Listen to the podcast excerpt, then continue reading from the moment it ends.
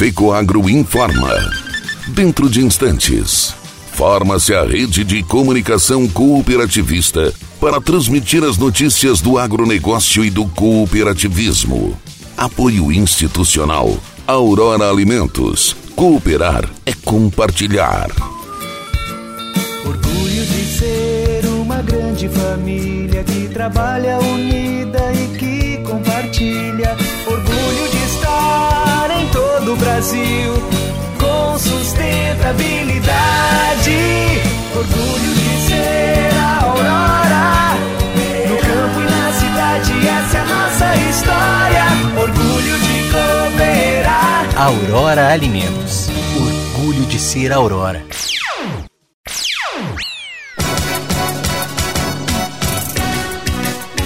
OCB defende que Brasil seja reconhecido por ações ambientais. Revisão do Código Ambiental de Santa Catarina avança com audiências públicas.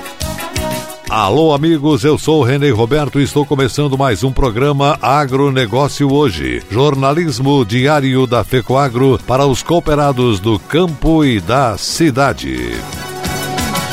Agricultor em época de elevação dos custos de produção e escassez de fertilizantes, o caminho é aumentar a produtividade para não perder lucratividade. Fertilizantes especiais com tecnologias de ponta aumentam o rendimento na lavoura. A linha nobre de adubos da Fecoagro assegura maior produtividade na mesma área. Os fertilizantes nobre atendem a todas as culturas. O Cooper Animais e o Cooper Pasto são produtos diferenciados que ajudam você a economizar. Peça nobre na sua cooperativa. Tenha garantia Fecoagro.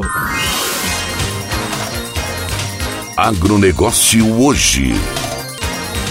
Hoje é quinta-feira, 4 de novembro de 2021. E essas são as notícias. A Federação da Agricultura e Pecuária do Estado de Santa Catarina, FAESC, definiu as primeiras audiências públicas da Assembleia Legislativa do Estado, convocadas para ouvir sugestões de entidades da sociedade na revisão do Código Estadual do Meio Ambiente. A Federação da Agricultura FAESC esteve representada pelo seu vice-presidente Enori Barbieri e pelo assessor jurídico Clemerson Pedroso, ao lado de dezenas de dirigentes sindicais do Oeste. As duas primeiras audiências de uma série de oito foram realizadas em Chapecó e Concórdia nesta semana, sob a presidência do deputado Valdir Cobalcini, que coordena a comissão mista da Alesc. Barbieri e Pedroso elogiaram a condução do deputado Cobalcini e destacaram a participação de produtores e empresários rurais, técnicos, entidades do agronegócio, agroindústrias, órgãos governamentais, entre outros. Na sua manifestação, Barbieri realçou que a aprovação do Código Ambiental de Santa Catarina sancionado pelo então governador Luiz Henrique da Silveira, se constitui um grande avanço para a agricultura e o agronegócio. Entretanto, nos últimos 12 anos, o código foi desfigurado por resoluções, portarias e normas infraconstitucionais que desvirtuaram de forma ilegítima a sua finalidade. Por isso, a FAESC defende o aperfeiçoamento daquele diploma legal, priorizando a simplificação das normas e a desburocratização das exigências. A queixa mais frequente é a demora para a emissão de licenças ambientais para projetos agropecuários e agroindustriais. Barbieri entregou o documento contendo as propostas das entidades do agro e elogiou a determinação do deputado Cobalcini em aprovar a revisão do código até o fim do ano legislativo de 2021. As audiências públicas que tratam desse assunto já aconteceram em Chapecó, Concórdia, Rio das Antas e Lages. As próximas serão dia 11 de manhã em Rio do Sul e à tarde em Joinville, dia 12 de manhã em Içara e dia 18 a última será na Assembleia Legislativa na capital do estado.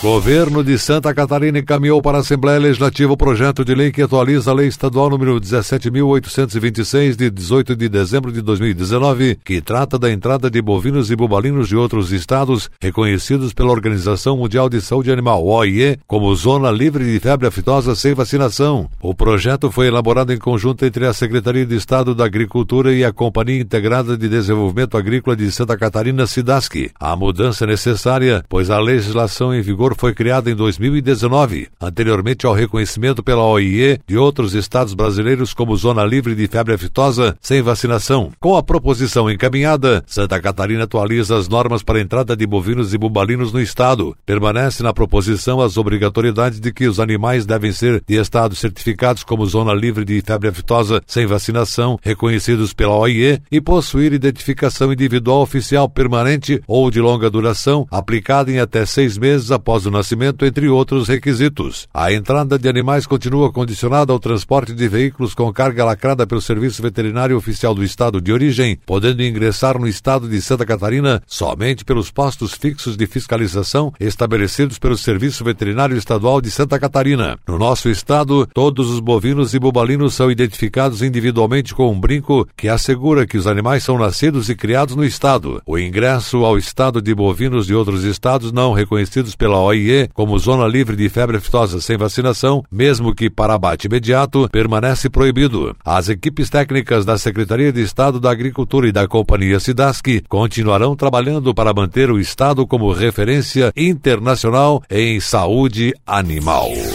Cooperativa de Crédito Cicobi Credial que de Concórdia inaugurou na cidade de Getúlio Vargas, no Rio Grande do Sul, o seu mais novo ponto de atendimento. Com 100% de sua área de atuação preenchida no estado de Santa Catarina, a instituição tem mirado seu projeto de expansão para o vizinho estado e já trabalha também com a possibilidade de inserção da marca no Paraná, uma vez que vinha pleiteando a possibilidade, recebendo recentemente da Central Cicobi Santa Catarina, Rio Grande do Sul, a autorização para tal. O presidente do Cicobi Credial, que cooperativista Paulo Renato Renato Camilo salientou que a cooperativa vive um momento muito positivo e de crescimento, apesar das incertezas e preocupações provocadas pela pandemia. O presidente disse que nós do Cicobi estamos indo meio que na contramão da crise. Nós estamos expandindo, criando oportunidades de emprego e renda e levando desenvolvimento para as regiões e tudo isso feito com muita transparência e gestão responsável. Quanto à chegada do Cicobi ao município de Getúlio Vargas, no Rio Grande do Sul, o presidente Camilo disse estar muito feliz e otimista. O prédio que abriga a nova agência do Cicobi, no município de Getúlio Vargas, possui 360 metros quadrados, 15 vagas de estacionamento e fica localizado na Avenida Borges de Medeiros, número 630, próximo ao Calçadão, na área central de Getúlio Vargas.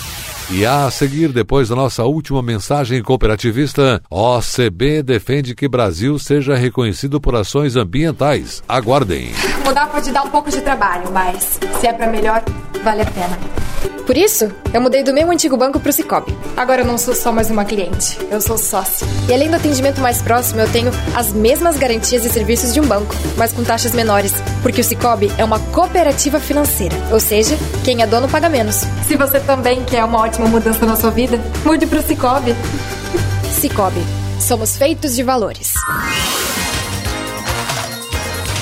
Agronegócio hoje. Muito bem, estamos retornando pelas emissoras que integram a rede catarinense de comunicação cooperativista. E agora atenção para a última notícia.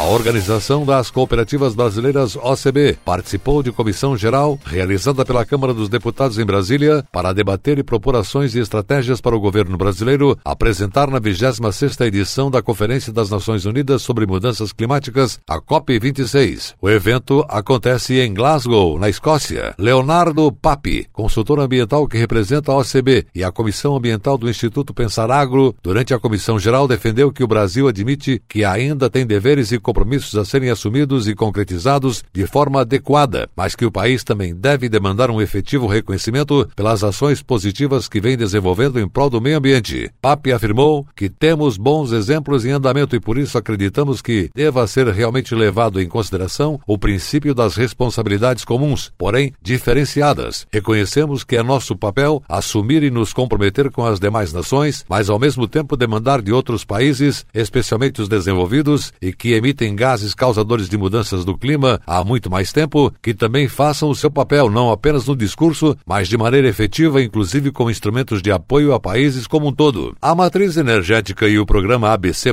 foram citados pelo consultor como exemplos de trabalhos positivos desenvolvidos pelo Brasil. O consultor destacou que em relação a outros países desenvolvidos, nossa matriz energética nos coloca em uma posição bastante privilegiada, fruto de um trabalho estrutural já há muitas décadas. É uma matriz mais limpa, um ativo que precisa ser reconhecido. Da mesma forma, a integração de instrumentos de financiamento agropecuário ou de crédito rural com medidas de sustentabilidade oferecidos pelo programa BC+, também são iniciativas que devem servir de exemplo para os demais países. Ainda segundo o consultor, entre os deveres e compromissos que o Brasil precisa assumir, desponta principalmente os que têm relação com o desmatamento ilegal. Não é apenas uma questão de imagem, mas sim uma das nossas grandes missões. No entanto, precisa fazer essa discussão de maneira abrangente complexa como ela é de fato. O deputado Zé Vitor de Minas Gerais, membro da Frente Parlamentar do Cooperativismo Frencop no Congresso Nacional, ressaltou que a COP26 é um evento que deve ser considerado um momento de união. Não podemos ir a um evento para atacar o governo, mas sim unidos a favor do Brasil. Iremos buscar de modo responsável atitudes que possam mudar a vida das pessoas e garantir um clima equilibrado. Somos uma potência verde e a COP tem tudo a ver com o Brasil. O cooperativismo defende a proteção do meio ambiente e a produção sustentável. Nesse contexto, em seu posicionamento, a OCB se dispõe a indicar, acompanhar e contribuir no debate e implementação de temas cada vez mais estratégicos e necessários para a atuação do poder público brasileiro e dos organismos internacionais. Para tanto, a OCB propõe quatro eixos estratégicos para o Brasil na COP26, sendo eles posicionamento firme pelo desmatamento ilegal zero e pela economia de baixo carbono, fomento ao cooperativismo como arranjo produtivo sustentável, efetivação da política de pagamento por serviços ambientais e de títulos verdes e imagem do agro sustentável e como ferramenta do combate à fome.